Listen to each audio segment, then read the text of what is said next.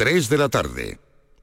Los principales contenidos informativos de cada provincia de Andalucía están en Nocturno en RAI. Las mejores entrevistas de actualidad las tienes en el programa Resumen de la Medianoche. Con los protagonistas de cada día porque son noticia. De lunes a viernes en la medianoche, Nocturno en RAI. Andalucía en local. Con Beatriz Rodríguez. RAI, Radio Andalucía Información. La actualidad local, las principales entrevistas del día, la información más completa. Síguenos en Radio Andalucía Información.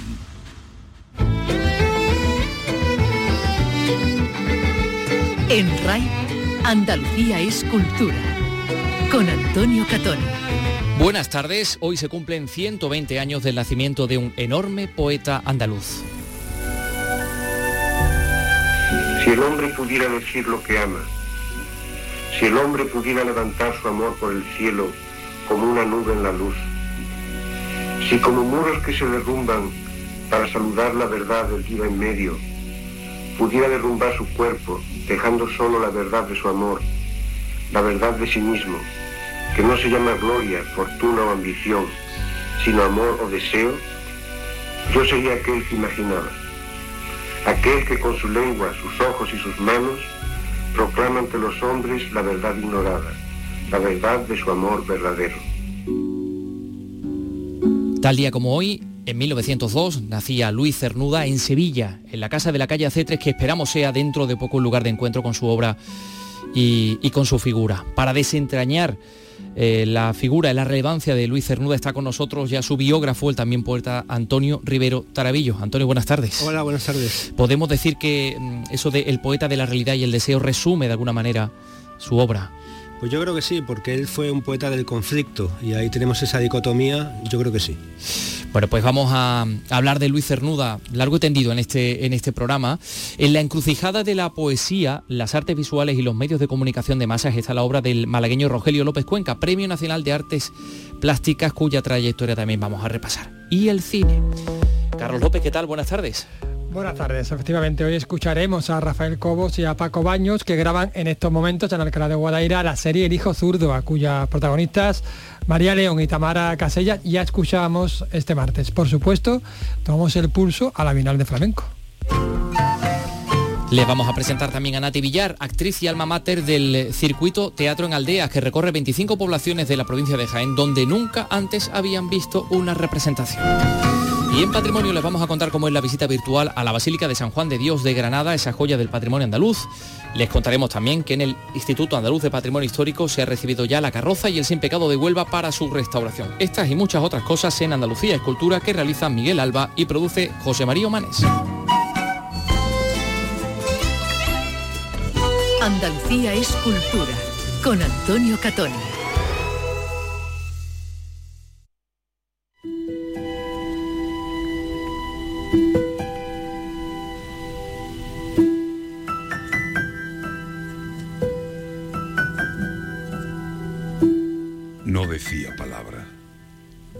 Acercaba tan solo un cuerpo interrogante, porque ignoraba que el deseo es una pregunta cuya respuesta no existe, una hoja cuya rama no existe, un mundo cuyo cielo no existe.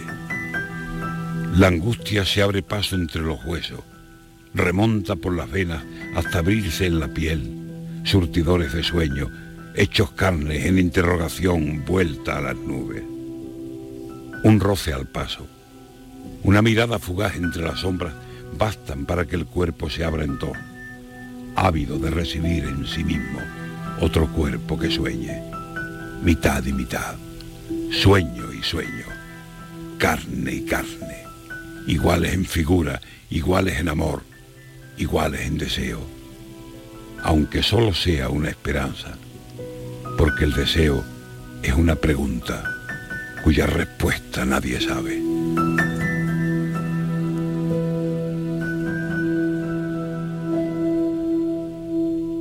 No decía palabras en la voz de Antonio García Barbeito. Se cumplen 120 años del nacimiento de Cernuda y además este año se celebra el aniversario de la publicación de Ognos, 80 años ya también.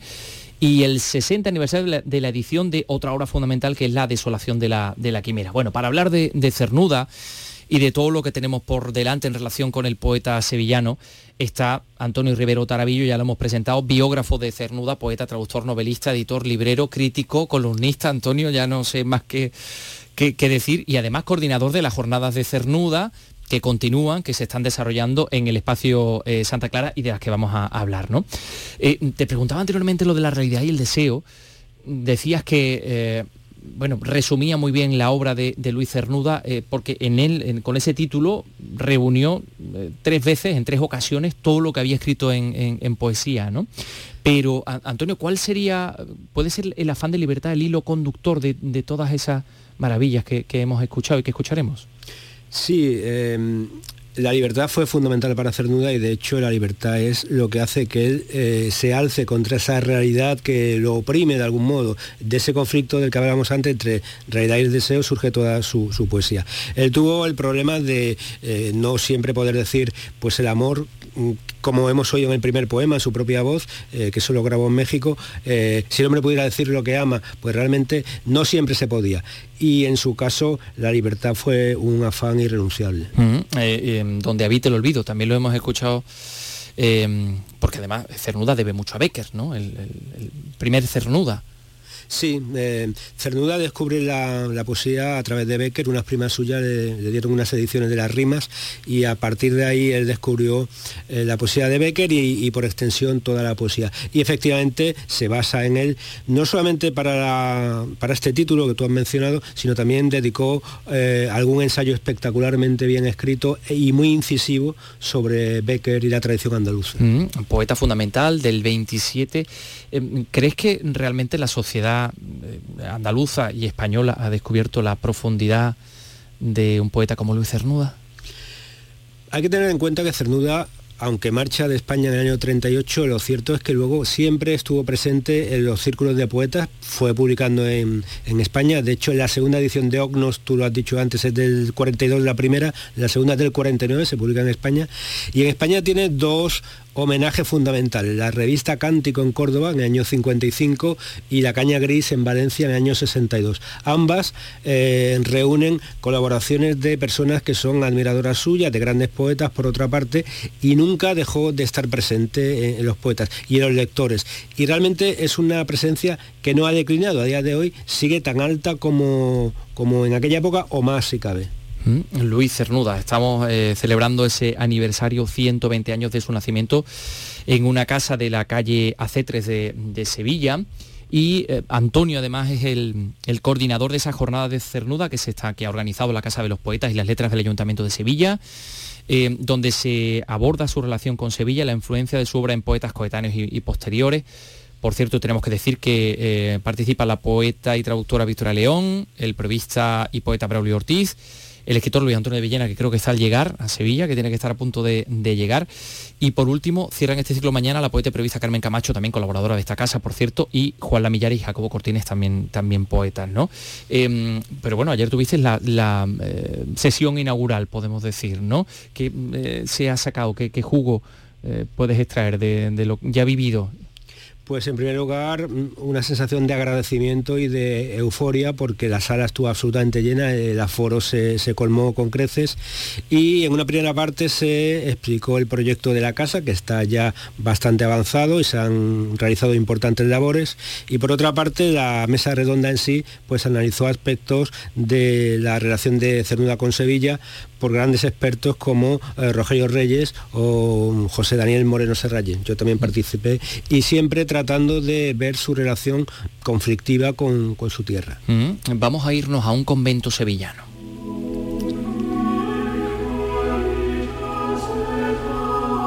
El portón, los arcos. Para un andaluz, la felicidad aguarda siempre tras de un arco. Los muros blancos del convento los ventanillos ciegos bajo espesas rejas. Rechinaban los joznes mohosos y un vaho de humedad asaltaba al visitante adelantando sus pasos sobre la tierra cubierta a trechos por la hierba que manchaban de amarillo aquí y allá los aramagos.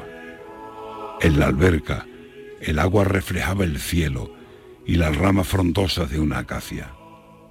Sobre los aleros cruzaban raudos los vencejos, ahogando su grito entre las hendiduras del campanario. Por la galería, tras llamar discretamente al torno del convento, sonaba una voz femenina, cascada como una esquila vieja. Deo gratias, decían. Adiós sean dadas, respondíamos. Y las yemas de huevo hilado, los polvorones de cidra o de batata, obra de anónimas abejas de toca y monjil, aparecían en blanca cajilla desde la misteriosa penumbra conventual para el regalo del paladar profano. En la vaga luz crepuscular, en el silencio de aquel recatado rincón, el exquisito alimento nada tenía de terreno, y al morderlo parecía como si mordiéramos los labios de un ángel. Luis Cernuda, un compás.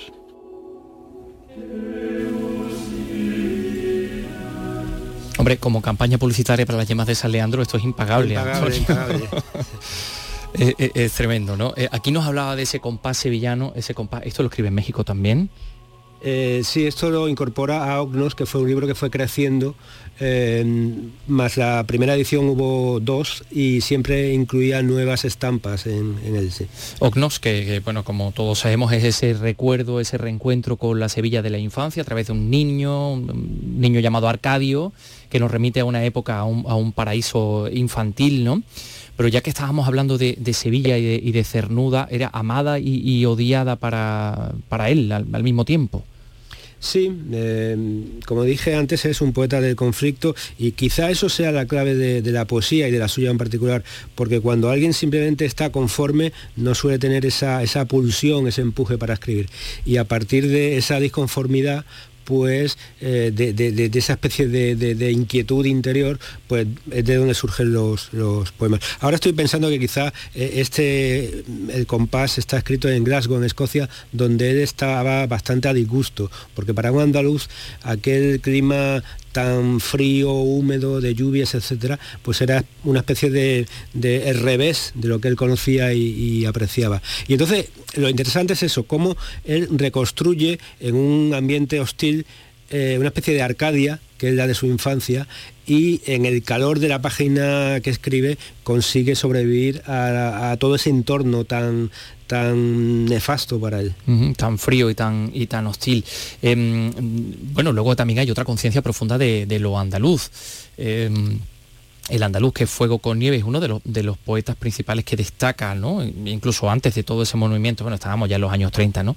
Em, destaca ese, ser especial del, del andaluz que repite en su poesía y en su prosa. Sí, él era sevillano y, orgulloso, pero por otra parte siempre eh, amplió, digamos, los límites de esta devoción por el conjunto de Andalucía. Y escribió mucho sobre la, poesía andaluza, sobre Becker, como dijimos antes, y en este poema efectivamente dice que el andaluz es fuego con nieve, que otra vez tenemos la, paradoja, al igual que en realidad y deseo, es como una especie de unión de contrarios y ahí está lo interesante, está este dinamismo, e, e, este... Eh, este choque.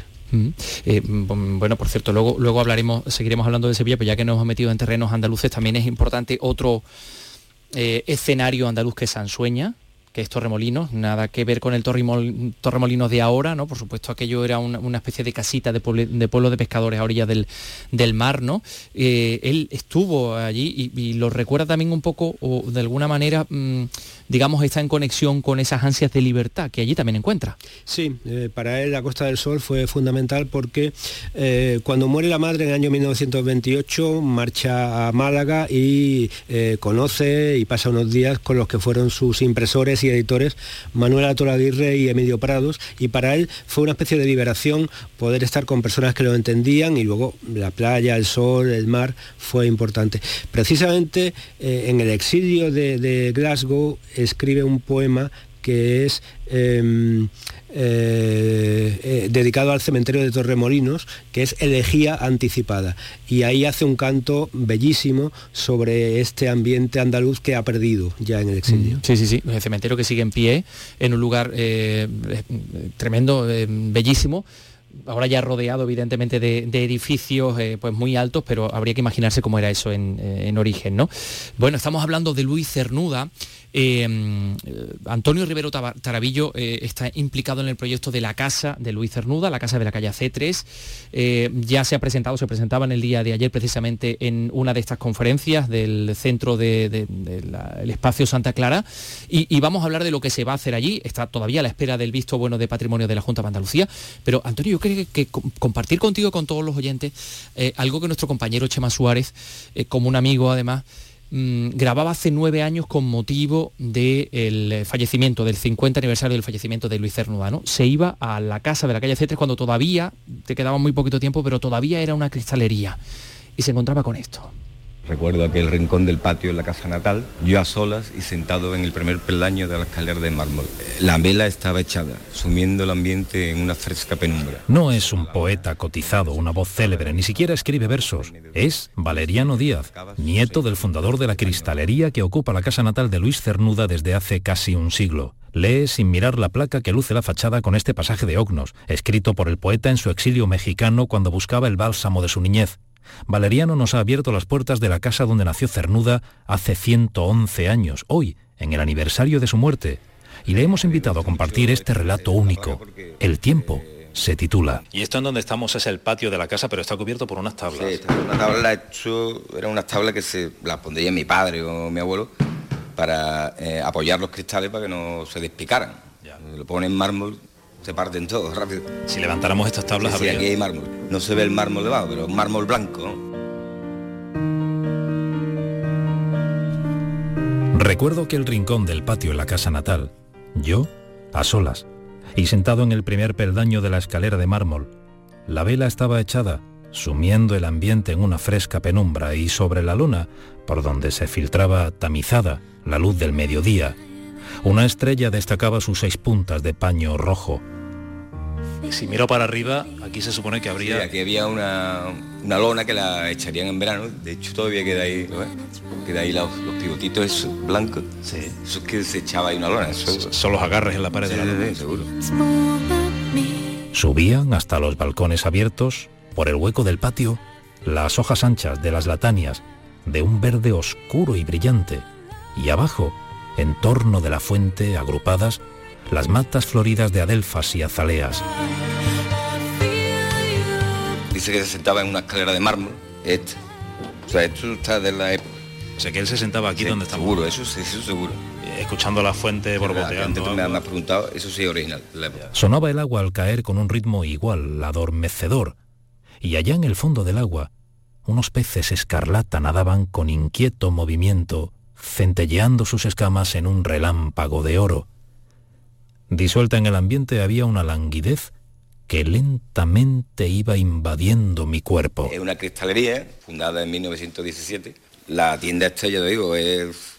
aquí llevamos más tiempo que lo que realmente vivió Cernuda en la casa. Va a un siglo ahora. Nosotros estamos, toda mi familia, orgullosos de que aquí naciera el poeta que está ahora en, en, boga. Allí, en el absoluto silencio estival, subrayado por el rumor del agua, los ojos abiertos a una clara penumbra que realzaba la vida misteriosa de las cosas. He visto cómo las horas quedaban inmóviles, suspensas en el aire, tal la nube que oculta un dios, puras y aéreas, sin pasar. Nosotros la pintamos cada, año, pero es que con la humedad que tienen estas casas del centro tienen mucha humedad, entonces necesita continuamente reparaciones y nosotros tampoco tenemos... Ninguna institución se ha ofrecido a ayudar para... Nunca, vamos, a, mí que yo sepa no, y a mi padre cuando vivía tampoco... Ha habido gente aquí que ha estado viendo con posibilidades de la, de la Junta, pero no... Me parece una vez de la Junta o del Ayuntamiento, no me acuerdo. Después no, no volvió nadie. Cernuda se pregunta cuántos siglos caben en las horas de un niño.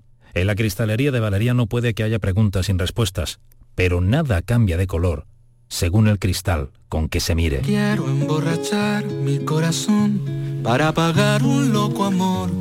Que más que amor es un sufrir. Bueno, esa era la visita que realizaba Chema Suárez a la casa de, Cernuda, esa casa que ya es eh, propiedad del Ayuntamiento de Sevilla, en el que se anunciaba en el día de ayer esa reforma integral un millón de euros de presupuesto, que va a respetar todo eso que estábamos escuchando, el mármol, todo lo que queda de esa casa donde vivió el propio, el propio poeta. Y bueno, pues ahí eh, ya se han solicitado fondos Next Generation para cofinanciar esta rehabilitación, que está pendiente también del visto bueno de patrimonio, pero Antonio Rivero Tarabillo, que está aquí con nosotros, que es biógrafo de Cernuda, se ha ocupado de asesorar a la empresa que va a, digamos, a poner en marcha todo esto, ¿no? A convertir esto en una casa, en un lugar de encuentro, es decir, el alcalde un lugar que no sea un fósil, que sea un, lugar vivo, ¿no? Em, ¿De qué te has ocupado, Antonio, exactamente? Bueno, básicamente de tratar de trasladar a los expertos, a los técnicos en la museografía, pues los pilares, los ejes de lo que es la vida y el pensamiento de Cernuda, para que todo lo que se haga físicamente allí sea un reflejo de su obra y de su forma de entender el mundo. Eh, el continente hay que rehabilitarlo, la casa está en mal estado, hay que hacer obras importantes, pero por otra parte el continente tiene que servir al contenido y el contenido es, por una parte, el respeto a la vida y obra de Cernuda y la difusión de, ambos y por otra parte eh, que se convierta en un lugar de, poesía, un lugar en el que pueda haber actividades que eh, al amparo de la figura tutelar de Cernuda, que es uno de los grandes poetas españoles y además muy reconocido también fuera de España, pues que se puedan realizar actividades, encuentros, talleres, todo lo que él hubiera deseado. Mm, bueno, y luego también eh, forma parte de todo esto un listado de objetos personales porque el patrimonio, las cosas que pertenecieron a Luis Cernuda están muy repartidas, ¿no? Sí, eh, Cernuda fue alguien muy cuidadoso y celoso de sus cosas y eh, confió pues, sus objetos, libros, etcétera, a varias personas que, que los guardaron, pero claro, el tiempo pues ha, ido transcurriendo y hay cosas suyas que están en diferentes instituciones, hay cosas que están en la residencia de estudiantes en Madrid, hay cosas que están en otros fondos y, eh, organismos y la familia sigue conservando una parte. Lo que hemos hecho es una especie de carta a los Reyes Magos, por, decir así, en el sentido de todo lo que nos gustaría que hubiera. En muchos casos son piezas originales, en otras son copias de fotografías eh, y ya habrá que negociar si se consiguen eh, como cesión, si se adquieren, eso ya es una casuística muy variada. Lo importante es que la casa se convierta pues, en un lugar en el que se conozca muy bien al importante poeta que fue Cernuda y por otra parte también a, aquellos que se cruzaron en su camino durante su vida y que haya pues, un homenaje al 27 en general y a tantos otros. Mm, bueno, ha, hablado de que, has dicho eh, que Cernuda era un hombre muy cuidadoso.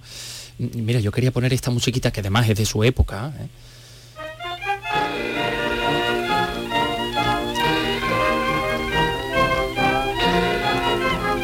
Es el relicario, bueno, en esta ocasión está interpretado por Raquel Meyer, la que lo, en fin, lo hizo muy famoso.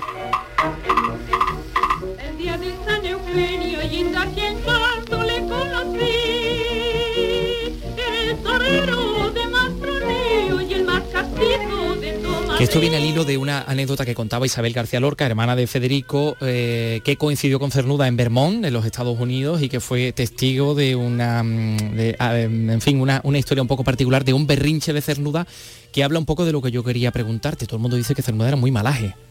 Bueno, era una personalidad difícil, al mismo tiempo que era muy cariñoso en muchas ocasiones. Tenía una especie de propensión a romper con aquellos que lo querían y muchas veces mm, dinamitaba los puentes de las relaciones humanas por auténticas tonterías, por ataques de celos, quizá por una suspicacia muy, muy eh, exagerada. Y siempre él fue el primer perjudicado de este carácter. Lo que a él le gustaba era esto.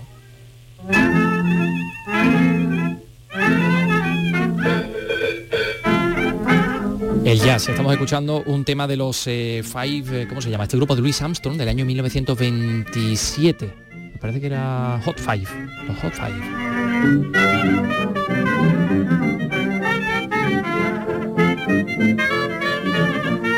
Por cierto, el Centro de la Generación del 27 de la Diputación de Málaga hoy va a presentar un libro y para siempre en la música vive, que analiza también la relación de Cernuda y la música, ¿verdad? Eh, su relación con Morla Lynch, canciones infantiles, los problemas de Cernuda con los compositores de Hispanoamérica, en fin, las letras del flamenco también, los que han cantado a, Cernuda. Hay, hay, bastantes cosas relacionadas con Cernuda, por supuesto, también hoy en San Luis de los Franceses una lectura de Ognos a las ocho y media de, la noche. Eh, el actor Roberto Quintana va a estar leyendo eh, algunos textos de, Ognos. Pero, eh, mira, yo también quería preguntarte por, algo, porque, eh, claro, definíamos a Cernuda como el poeta de la libertad y ah, el, Luis Antonio de, Villena, que, viene de camino, como dice, que va a participar esta tarde en, ese encuentro, eh, definía en una ocasión, decía, una cosa es ser homosexual y otra cosa es ser gay. Y decía él, eh, el primero es que aquel que mueve y dice su condición en ámbitos privados y piensa que de algún modo esa actitud puede llevar a tener una incidencia y fuerza social multitudinaria, ¿no? Y eh, dice que ser gay es como algo de militancia, pero mm, yo te quería preguntar, Antonio, ¿tú crees que los poemas de Cernuda han tenido una relevancia social también un poco, mm, de, alguna manera, para, eh, bueno, pues... mm, incorporar o no a la sociedad cosas como el movimiento LGTBI, ¿no? Sí, de algún modo mm, ha sido así, porque realmente él nunca, a diferencia de otros, nunca habló con ambajes de su sexualidad, él sin hacer, digamos que aspavientos o grandes alardes, pero eh, llamó las cosas por su nombre y eso fue importante y luego generaciones posteriores en esa naturalidad suya se han visto eh, identificadas. Y aparte del tema homosexual o, o gay, que la palabra gay en él me hace gracia porque gay significa en inglés, como sabemos, alegre y él Sí. a veces no era tan alegre, a veces era un poquito más eh, oscuro. Pero sí es verdad que él eh, se erige como referente moral en muchos aspectos y por ejemplo también cuando marcha al exilio fue muy crítico con la España que dejaba atrás y, y siempre es una especie de aguijón de Pepito Grillo que muchas veces pone el dedo en la llaga. Mm. Mm, Alguien que se quiera acercar a Luis Cernuda por primera vez, mm, ¿por dónde crees tú que debería hacerlo? Luis Cernuda tiene una época realmente brillante, espectacular, que es la, del surrealismo más o menos, cuando eh, los placeres prohibidos y donde habita el olvido eh, es muy exuberante en sus imágenes, en sus metáforas, y ahí llama mucho la atención. Pero luego la poesía que escribe al comienzo del exilio en Gran Bretaña, tanto Las nubes como, eh, como Quien espera el alba, son poemas muy hondos de, reflexión, una poesía que yo creo que muchas personas pueden acceder a ella porque no, es en absoluto difícil y por otra parte tiene pues una gran hondura. Bueno, eh, podemos decir también que nos podemos acercar a Luis Cernuda a través del cine, a través del documental Luis Cernuda, el habitante del olvido, que se va a estrenar en la Semana Internacional de Cine de Valladolid. Eh, y bueno, dice su director, Adolfo Dufour, el- que la voz del poeta va a ser el, el hilo conductor de este, de este documental. No sé si lo has visto o has tenido Lo voy a ver, pero él estuvo ayer en, en el encuentro de Santa Clara, estuvimos charlando y vamos a quedar los próximos días para que la pueda ver. Bueno, pues eh, es- Espacio Santa Clara, mm, ¿a qué hora es? ¿A las seis y media? La- las siete. A las 7, la, la, eh, esa mesa redonda en el día de hoy. No se lo pierdan y si quieren acercarse a Luis Cernuda también, por supuesto, lo pueden hacer a través de la biografía eh, que él realizaba Antonio Rivero Tarabillo, que ha sido nuestro invitado de, de sección. Ha sido un auténtico gustazo tenerte con nosotros, Antonio. Así que muchísimas gracias por venir y por hablarnos del gran poeta Luis Cernuda. Muchas gracias a vosotros y que se hable siempre de Cernuda. Nos vamos a ir con Donde habite el olvido.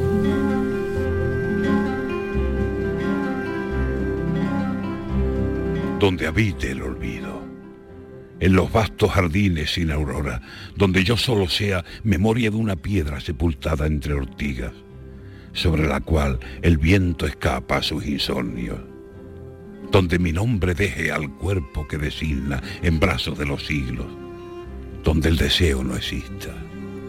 En esa gran región donde el amor, ángel terrible, no esconda como acero en mi pecho su ala sonriendo lleno de gracia aérea mientras crece el tormento. Allí donde termine este afán que exige un dueño a imagen suya, sometiendo a otra vida su vida, sin más horizonte que otros ojos frente a frente, donde penas y dichas no sean más que nombres, cielo y tierra nativos en torno de un recuerdo, donde al fin quede libre sin saberlo yo mismo disuelto en niebla, ausencia, ausencia leve como carne de niño, allá, allá lejos, donde habite el olvido. Luis Cernuda, donde habite el olvido.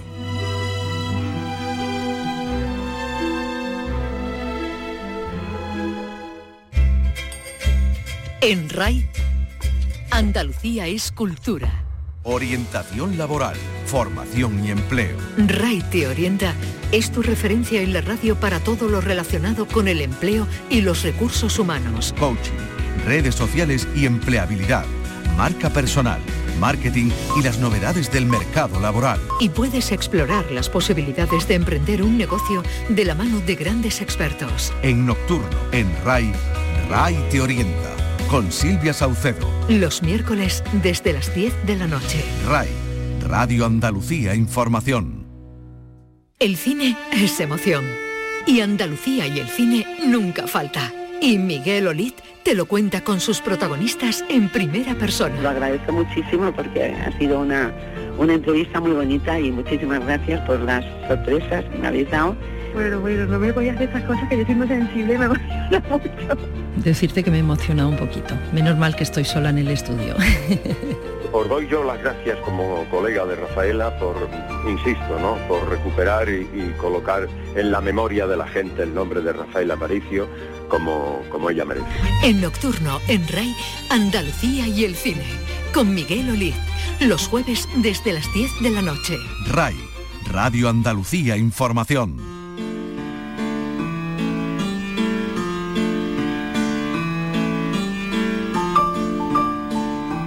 Andalucía es cultura. Con Antonio Catoni. 3 y 31, bueno, tenemos que decir que si les ha gustado escuchar a Antonio García Barbeito recitando poemas de Luis Cernuda, lo pueden hacer cuando ustedes quieran, bueno, de Luis Cernuda y de tantos y tantos poetas andaluces, porque tenemos en esta casa un programa que se llama así, Poetas Andaluces, lo pueden buscar en nuestra web, en canalsur.es, en nuestra app, y ahí están eh, todos los programas con la coordinación de Rogelio Reyes, que eso también es, garantía de calidad absoluta y con la voz de Antonio García Barbeito leyendo a, bueno, pues eso, pues a Luz Cernuda o a, o a Becker o a, o a, qué sé yo, o a, Manuel Alcántara o a tantos y tantos poetas andaluces, insisto. Eh, hoy también tenemos que hablar del el malagueño Rogelio López Cuenca, Premio Nacional de Artes Plásticas. Alicia Pérez, cuéntanos. Ha abordado cuestiones clave de las sociedades contemporáneas como la construcción de la identidad, la migración y el racismo, el análisis de los medios y la crítica cultural. Poeta y artista visual, en su trayectoria ha utilizado talleres, exposiciones y espacios públicos. El premio recibido, dice, es el reconocimiento al sentido colectivo del arte. El, el premio hay que, hay que entenderlo como un reconocimiento a toda una serie de, de, prácticas artísticas que se caracterizan por ir más allá del, del espectáculo y del exhibicionismo de las grandes de, la, de las cualidades, de, de, de, la maestría técnica, etcétera, y, y, y, un arte más interesado por funcionar como un como un dispositivo de, de pensamiento crítico y de, y de, producción de conocimiento también. El jurado de este galardón, dotado con 30.000 euros, ha destacado que la obra de López Cuenca es imprescindible para hilar la historia crítica del arte español desde la década de los 80 y hasta el presente. La Bienal. Con la agenda de espectáculos de la Bienal de Flamenco, que hoy ofrece dos opciones, Carlos, una de baile, otra de guitarra solista, ¿no? Efectivamente. Comenzamos precisamente por esta que acabas de mencionar, porque a partir de las 9 de la noche Salvador Gutiérrez ofrecerá un recital en el espacio Turina, bueno, dentro del ciclo Guitarra Desnuda. El guitarrista gitano presenta su último disco, 11 bordones, un álbum que es fruto de la pandemia. Un disco precisamente de lo que requiere el ciclo de guitarra sola, que se me ocurrió de grabar solo también porque no tenía otra opción, estábamos en pandemia y, y es lo que propongo. Y, luego a las 10 de la noche, insaciable, ¿no? Lucía la Piñona. Exactamente, muy cerquita de aquí, en el Teatro Central. Una obra que se presenta como un acto de destape emocional, corporal y que cuenta con una dirección escénica de Rafael Estevez y Valeriano Paños y el apoyo al baile de Jonathan Mirón, también con la música de Ramón Amador y el cante de tres cantadores, de Matías López Mati, de Jesús Corbacho y de José Pechuquita. Escuchamos a Lucía. Que hemos intentado, digamos, una descripción de mí, de todos los aspectos de mi personalidad. Entonces hay como en momentos muy profundos y, o muy intensos, a momentos de baile por baile, hay momentos divertidos también y relajados. Hay un poco de todo que es lo que conforma mi personalidad, tanto en el baile como en la vida. Bueno, pues bueno, yo voy viene, a ir, ¿eh? yo voy a ir. Así que mañana, a, mañana, mañana tenemos la, Tendremos la crítica crítica de habitual de, de Carlos López sobre el espectáculo de la Piñona. Ya nos contarás. Crítica es un término que no me termina de convencer. Eh, bueno, puede ser crítica, no Opinión, que, opinión. eh, sí, su opinión, su no sé, yo sí te veo haciendo como una reseña así del espectáculo. una tal. pequeña reseña, sí, sí, pero- sí, sí. Que sí, hombre, que sí, Carlos, que además eh, tienes muy buen ojo para todas estas cosas y lo que te ronda de Morena. Yo a cambio, te agradezco que hayas mm, traído la agenda, yo a cambio te voy a presentar a una, a una persona, a una actriz, ¿sí? A Nati Villar. Es una actriz vocacional, eh, jiennense, de Torre Perojil. Bueno, pues ella es, eh, digamos, el alma mater de un circuito que ha hecho la Diputación de Jaén que tiene por título Teatro en Aldeas. Qué chulo. ¿Qué es lo que hace Nati? Pues va con su coche y recorre 25 aldeas de la provincia de Jaén, donde, eh, bueno, la mayor parte de ellas tienen muy pocas infraestructuras y donde nunca se había visto antes una representación teatral. Y ella pues llega a su coche, se- llega allí, plantea allí la, la historia y allí actúa. Y bueno, pues ella está eh, convencida de que el teatro tiene que ser inclusivo y que tiene que llegar a todo el mundo y nosotros mm, Pues, le vamos a dar un aplauso, desde luego. ¿eh? Le voy a pedir el aplauso luego a, a Miguel Alba. Pero Susana Aguilar nos va a hablar de Nati, de Nati Villar. Nati Villar es una mujer que desde muy joven tuvo muy clara su vocación teatral, dirigiendo incluso sus propias obras. Para ella el teatro es social, es educativo y es diversidad. Empezó en un pueblecito de Jaén, en Torreperogil, de donde proviene, y se enganchó a contar historias encima del escenario de pueblo en pueblo. Hoy está inmersa en el circuito Teatro en Aldeas de nuestra provincia, con su obra La maleta de mi abuela, una obra familiar basada en la historia de la abuela Carmen. Van a recorrer 25 localidades. Nati Villar, actriz y directora. Estamos llegando a lugares donde nunca, nunca ha llegado el teatro, ¿no? Entonces lo reciben con alegría, con mucho, entregándose a- al mayor acto comunitario que hay, que es el teatro, ¿no? Que además eh, el teatro lo que hace es fomentar el trabajo con las emociones, la solidaridad, el encuentro del grupo. La maleta de mi abuela es una obra sobre una mujer que sobrevivió tras huir de su tierra por hambre y por guerra, enrolándose en un circo. Mañana estará en Hornos de Peal, una aldea de 600 habitantes.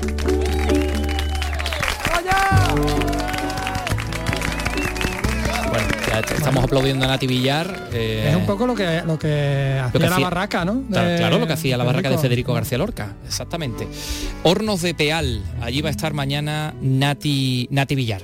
Eh, a ver, cosas del cine, cosas del cine que van a pasar. Bueno, hoy se estrena en la sección oficial del Festival de Cine de San Sebastián La Consagración de la Primavera, una de las tres películas participadas por esta casa Sí, que se presentan en el festival.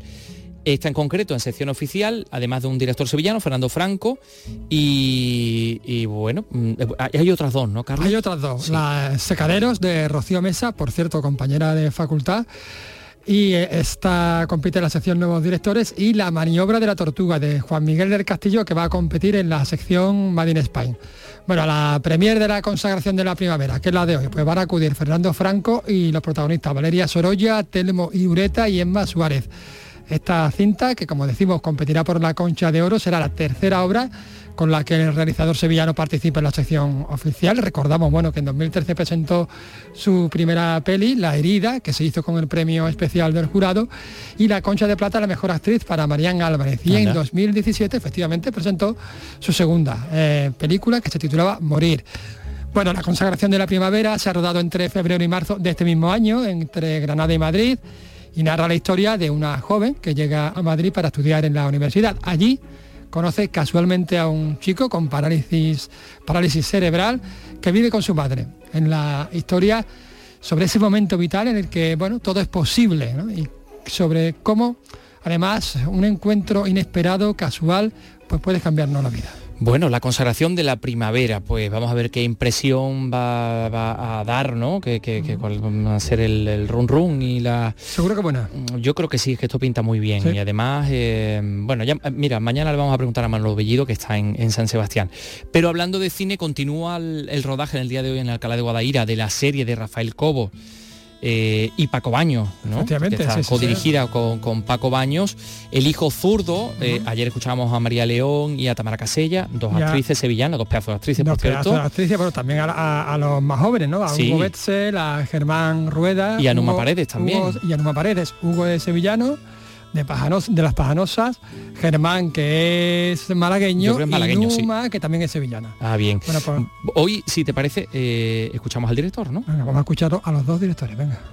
Bueno, Rafa, te conviertes aquí, además de guionista, en creador y en director. ¿Qué tal ha sido este cambio? Bueno, la verdad es que no, es, digamos, lenguaje extraño. Venimos de la segunda temporada de La Peste, en la que después de haber escrito, mm, de alguna forma asumí un poquito más de responsabilidad, siendo aquella cosa que llamó que seamos director creativo.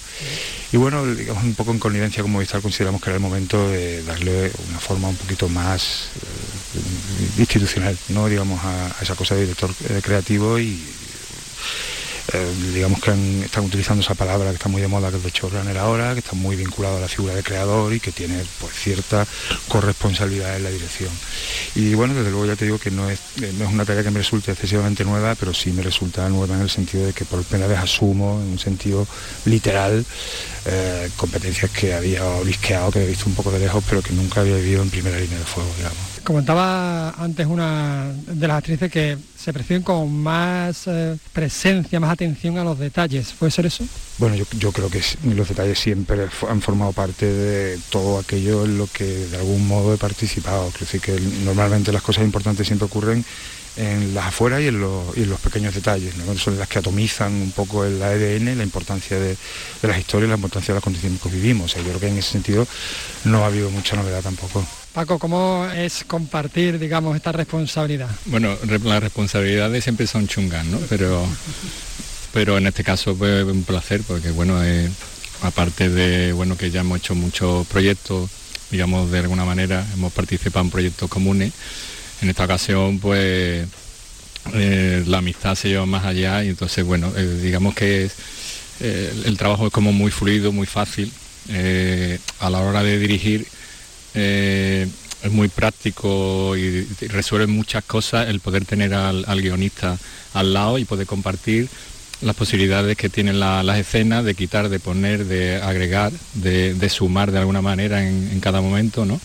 Y eso te lo permite en el trabajo del día a día, en mano a mano de, en cada momento, ¿no? La verdad que eso facilita y creo que después eh, hace que, que el resultado sea como como más, más interesante. ¿no? Se define esta serie como un thriller emocional, es decir, la, emoción digamos que lleva la tensión de la historia. Hombre, desde luego la, emoción pienso que suele ser uno de los ingredientes fundamentales a la hora de contar una historia. Es verdad que uno puede acudir a la emoción de una forma un poco más epidérmica, estar ahí, porque los personajes son, en principio se presume portadores de emoción, pero la tilde está en otro sitio, digamos que están los acontecimientos, la narrativa, la fábula, y aquí lo que se pretendía en principio era intentar que la tensión viniera de la emoción del personaje y no tanto de, una trama, de una historia muy construida, de acontecimientos. ¿no? En ese sentido yo creo que es una buena definición que vamos a vender, vamos a intentar vender el principio porque yo creo que aúna los dos elementos fundamentales que son la emoción, porque yo creo que es una historia muy emocionante, y a partir de la emoción una historia muy entretenida y, en definitiva trepidante. ¿no? Adaptáis una obra contemporánea de una novela, pero que podía estar pasando ahora. ¿Eso supone una dificultad? dificultad añadida? Eh, digamos que es algo como más cercano al ensayo, a más el pensamiento y, no hay una línea narrativa, ¿no? que es lo que de alguna manera Rafael en lo que ha convertido, ha cogido mm, temas o elementos que le interesaban y ha construido una línea narrativa que en realidad tampoco tiene excesivamente que ver exactamente con la, con la novela. Por eso yo creo que es como inspirada en, que es un poco desde donde ha salido ese germen de ese thriller emocional, pero narrativamente creo que está construida, digamos que son bastante diferentes. Sí, desde luego la novela sí es actual, no, tiene muchos años y en, eso difiere de los últimos trabajos que hemos hecho, donde utilizamos un poco el paso de tiempo y la distancia para hablar de determinados acontecimientos importantes, pero es verdad, como dice Paco, que la novela es una especie de referente espiritual, es una parte, la serie parte de un hecho común pero a partir de ahí crece pues, en direcciones en las que podía haber crecido, ¿por qué no la novela? Pero yo creo que no creció, es decir, que hay una aportación, hay una construcción sobre un relato que yo creo que es más vertical en el caso de la novela y aquí tratamos de una serie que había que desarrollar y había que convertir en algo mucho más narrativo. Bueno, no te puedo dejar de, preguntar por Modelo 77, que se ha encargado de, abrir la, San Sebastián, también eh, lleváis de hecho una, un capítulo de, de una Sí, serie, sí, ¿no? Tenemos overbooking en, en Donosti, hemos abierto, hemos abierto como de los 77, que forma parte, como te digo, de este ejemplo en el que utilizamos el pasado para hablar del presente, este diálogo continuo que hay, que yo creo que suele, ser muy interesante porque nos permite tener cierta perspectiva con la historia.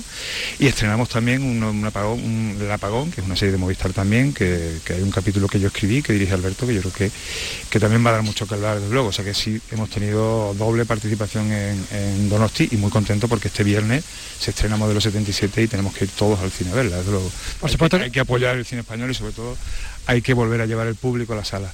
Y sobre todo el, el cine hecho aquí en, en Andalucía. Por cierto, ya la última pregunta. Este año lo- los Goyas en Sevilla. Bueno, no es la primera vez que... que No es la primera vez, la juego segunda vez. Y lo que no sé si tendremos participación o no de película. Espero que la pedrea que nos caiga alguna, alguna nominación, yo creo que Modelo se merece muchas, desde luego. Y a ver si hay suerte y a ver si de alguna forma más que suerte es justicia. Me queda eso. Muchísimas gracias. A vosotros. gracias a vosotros. Bueno, pues ahí Ahí estaba Rafa eso. Cobos y Paco Baños, modelo 77 de Alberto Sí. Rodríguez, en la que también participa Rafa Cobos, que Claro, hoy es- se es- preestrena. Es, co-guionista, efectivamente. Hoy se preestrena en Sevilla y mañana vamos a estar mm, con Alberto Rodríguez, que va a estar con nosotros para, nosotros, para ¿eh? hablarnos de Modelo 77. Seguimos muy de cerca además el rodaje de esa película en la eh, fábrica de artillería de Sevilla, donde se había reconstruido la cárcel modelo de. Barcelona, incluso una especie de túnel por la que se... En fin, no vamos Sí, tampoco estuvo a, Vicky, estuvo a Vicky, esa- destripar. Ah, No vamos a destripar porque no, vamos, es, Vamos a es- es destripar. historia de- es historia reciente de España, pero bueno, no vamos a destripar. Estoy yo picando aquí a Carlos por el tema del spoiler y del No, destrip. no vamos ni a destripar ni a hacer spoilers, vamos, que, que es historia reciente. con- O- Oye, que, no, que nos queda muy poquito tiempo. Tenemos algunas cosillas, bueno, un poquito, nos quedan 14, 14 minutos y tenemos asuntos eh, patrimoniales y, y muchos apuntes de cosas que van a pasar en Andalucía que les vamos a contar. Eh, son las 3 y 46.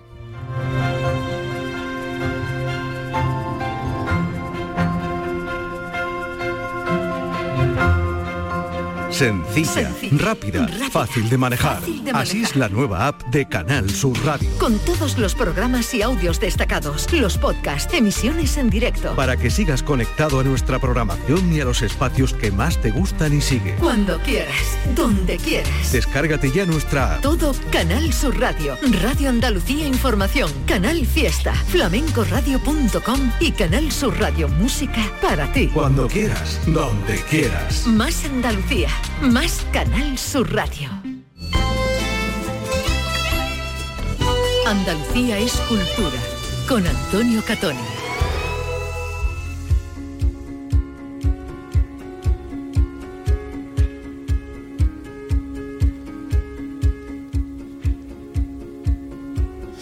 Bueno, pues tenemos eh, asuntos, como decía yo, relacionados con el, con el patrimonio y con, y con cosas, eh, pequeños anuncios que, que realizar, pero vamos a hablar, vamos a comenzar por un lugar que es una basílica, la de San Juan de Dios, en Granada, una auténtica eh, maravilla de nuestro patrimonio en Andalucía, una joya del barroco español. Eh, la iglesia, por cierto, más solicitada por los granadinos para casarse y, bueno, y que alberga los restos de San Juan de Dios. Eh, desde hoy incluye una visita en tres dimensiones, ¿eh? a través de un dispositivo. Esto de todas formas nos lo va a contar en Granada Noemí Fernández. A través de unas gafas de realidad virtual, el visitante tiene una experiencia inmersiva en la que en solo cuatro minutos conoce los detalles de cada rincón excepcional de esta joya del patrimonio andaluz que se encuentra en un excelente estado de conservación. Así lo explica el rector de la Basílica, Fray Juan José Hernández. es que es volar. Es, poder, poder subir al, camarín eh, desde abajo, ver desde el camarín el coro, desde el coro el camarín, es, es verdaderamente espectacular.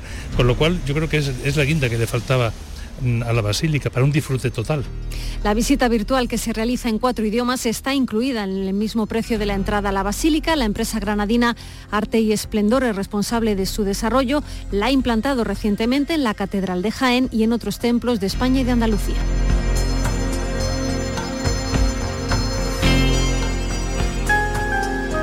Muy curioso, estamos viendo aquí en la, en la prensa granadina eh, em, fotografías de los visitantes con esas gafas, ¿no? Y, ay, espérate, aquí tenemos este vídeo de la empresa Artis Splendore que sobrevuela la basílica y a través del cual, bueno, pues uno puede tener una idea de cómo es esta visita virtual. A ver si se descarga, pero, en fin. Mientras tanto, les vamos a contar otras cosas también relacionadas con el, con el patrimonio y, mm, con el patrimonio religioso. ¿eh? Porque, mira, ya estamos viendo, mm, eh, de todas formas, en cualquier caso ustedes tienen la página web que es basílicasanjuandedios.es para ver esta mm, o hacer tener una especie de pequeño acercamiento a esta visita virtual. La verdad que es impresionante cómo se eh, mete seguramente imágenes tomadas con dron a través de todos los recovecos del, retablo y, mm, y, en las cúpulas y en las bóvedas de, la Basílica de San Juan de Dios. Bueno, tremendo. Eh, y si no busquen a arroba artisplendore, artisplendore, tal cual suena, en alguna de las redes sociales y van a poder ver este vídeo. Lo dicho, seguimos con patrimonio también, en este caso eh, histórico, artístico y religioso, porque el IAPH, el Instituto Andaluz de Patrimonio Histórico, tiene dos nuevas piezas en las que va a trabajar, eh, que son las primeras de este nuevo curso. Eh, y además tiene mucha responsabilidad porque con ellas va la devoción de miles de onubenses y andaluces. Estamos hablando del sin pecado y de la carroza de la Hermandad del Rocío de Huelva entran en el taller de restauración con el compromiso de que en seis meses tienen que estar pues ya terminadas esas intervenciones para que evidentemente en Pentecostés vuelvan a protagonizar su anual encuentro con la reina de las marismas en, la aldea del Rocío. Guillermo Polo ha ido, asistido hoy a la sede del IAPH para eh, ser testigo de esa recepción de estas obras. Estamos hablando dos piezas del siglo XX, eh, tanto la carroza como el sin pecado de la Hermandad del Rocío de Huelva. Adelante, Guillermo Polo. Dos piezas que aunque aunan devoción son muy distintas a la hora de abordar su restauración.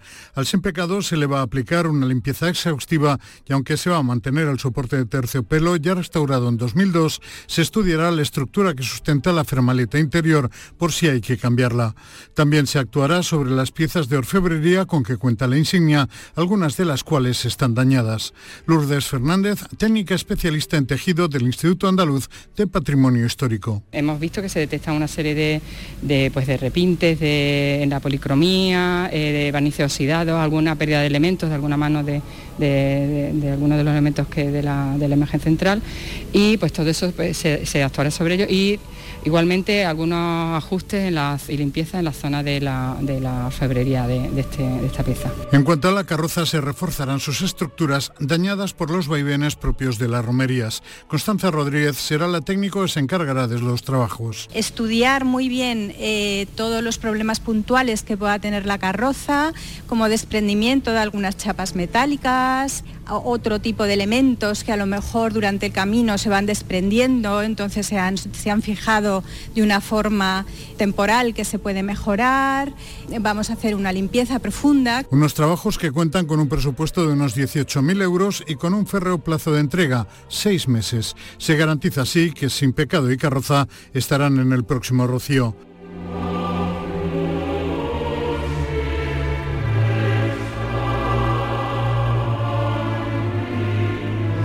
Bueno, de hecho, nos ha contado Guillermo Polo que el hermano mayor de Huelva, Juan Carlos Rubio, ha destacado las reticencias de muchos hermanos de dejar salir estas, piezas, porque claro, simbolizan buena parte de esa, de esa devoción, aunque ha sido general la aceptación de las actuaciones que se consideraban imprescindibles. Mm, carroza, sí, porque la terminología rociera a veces en algunos puntos de Andalucía se habla de carretas y en otros, por ejemplo en Huelva, se habla de carroza. En este caso es la carroza de Huelva. Y Comentado Guillermo Polo eh, que se va a estudiar la estructura que sustenta la fermaleta interior del sin pecado, que yo es la primera vez que escucho hablar de fermaleta, pero mientras tanto lo estaba escuchando, he buscado aquí en el diccionario de la Real Academia lo de la fermaleta, que en realidad también se puede decir formaleta y que es un armazón que sostiene un arco, que viene además del, del catalán formalet, arco de medio punto. Así que nada, todos los días tenemos que aprender algo.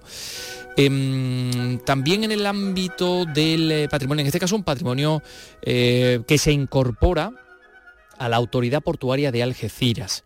Hoy se ha presentado el cuadro La batalla de Algeciras. Es un cuadro que requiere un acontecimiento histórico que tenía lugar en 1801 en la bahía cuando una escuadra inglesa atacó a una flotilla francesa, que, eh, a la que además estaban ayudando algunos españoles porque había 14 cañoneras españolas también de la parte francesa. Ya saben ustedes que en aquel entonces, bueno, los Borbones en España se habían, em, digamos, eh, tomado partido por, Francia, que había sido el tradicional enemigo en, siglos anteriores. En esta ocasión, Francia y España estaban batallando juntos contra Inglaterra. Bueno, pues los franceses terminaron ganando esta batalla gracias a los cañones españoles y para celebrarlo votaron un navío al que pusieron por nombre el eh, Algeciras, ¿no?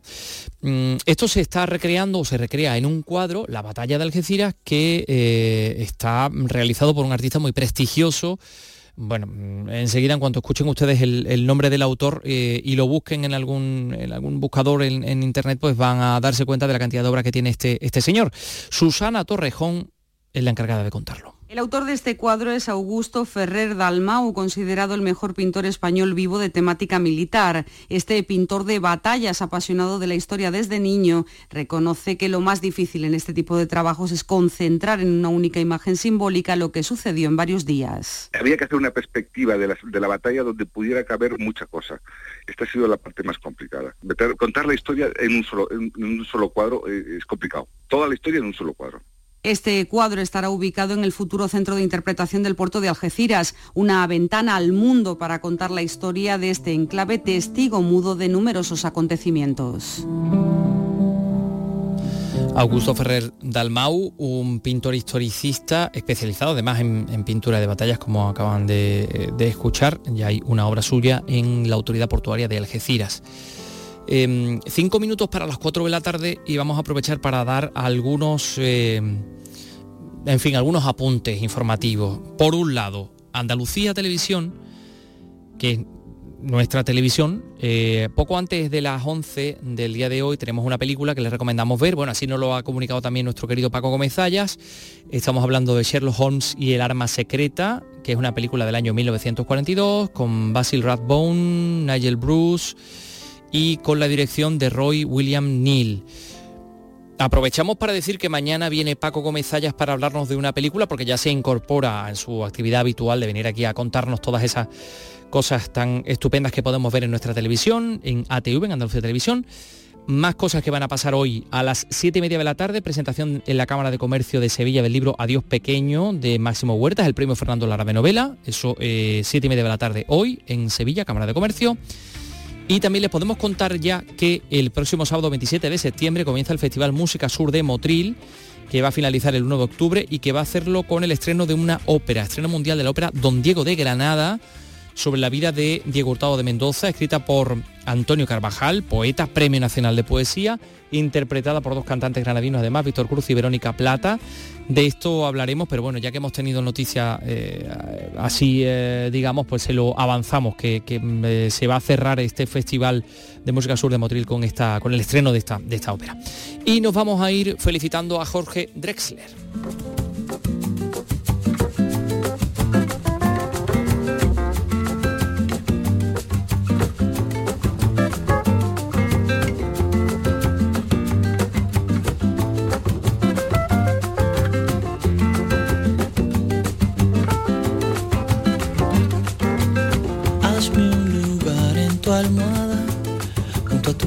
Me calmaré, hazme un lugar en tu almohada. Para que duermas te cantaré, hazme un lugar en tu almohada. Junto a tu pecho descansaré, hazme un lugar en tu almohada.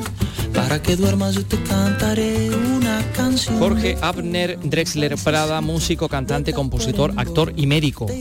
También uruguayo, ganador del premio Oscar a la mejor canción original de 2005 por ese tema Al otro lado del río. Pregonero del Carnaval de Cádiz, que también hay que decirlo, cumple hoy 58 años, así que nos ha parecido una ocasión más que perfecta para regalarnos uno de sus temas, este lugar en tu almohada. Dentro de nada llegan las noticias a esta radio. Eh, así que sigan en nuestra sintonía en la radio de Andalucía. Mañana volvemos, lo dicho. Adiós. Hazme un lugar en tu almohada. Hazme un lugar en tu almohada para que duermas te cantaré, hazme un lugar en tu almohada. Junto a tu pecho descansaré, hazme un lugar en tu almohada. Para que duermas yo te cantaré una canción de cuna, un valsecito de tacuarembó. Te irá llevando en una nube, si no me duermo antes yo. Hay un rincón de tu pelo en el que yo me perfumaré. Hay un rincón de tu pelo sobre la almohada esperándome. Hay un rincón de tu pelo en el que me perfumaré. Hay un rincón de tu pelo sobre la almohada esperándome una cascada azul como la sombra de un jacaranda. Me iré acercando a tu mejilla para escucharte respirar. Oh.